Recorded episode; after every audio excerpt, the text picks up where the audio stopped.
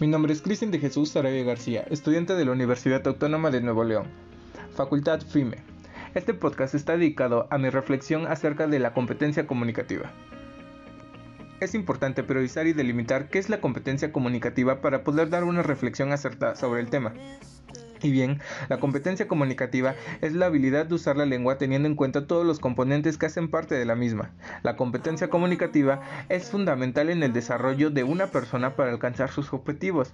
Esta se desarrolla continuamente y asimismo se ve afectada por el entorno en el que se ve rodeada se va estructurando adecuadamente a nuestros objetivos y entornos. Dicho de esta forma, la competencia comunicativa busca el uso adecuado de la lengua para comunicarnos de manera asertiva en la búsqueda por alcanzar nuestros objetivos.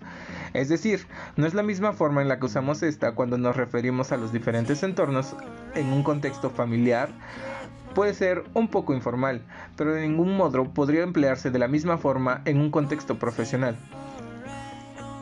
Esta siempre se va a ver reflejada para poder saber cómo usar las palabras, las oraciones, la pronunciación y el sistema de escritura y cómo organizarlas estas para situaciones comunicativas complejas. Esta también se ve afectada a quién hace referencia y a qué es lo que deseamos, deseamos y a quién deseamos persuadir. También hace referencia a los componentes sociales, tomando en cuenta el género, la edad, la, región, el rol social, etc.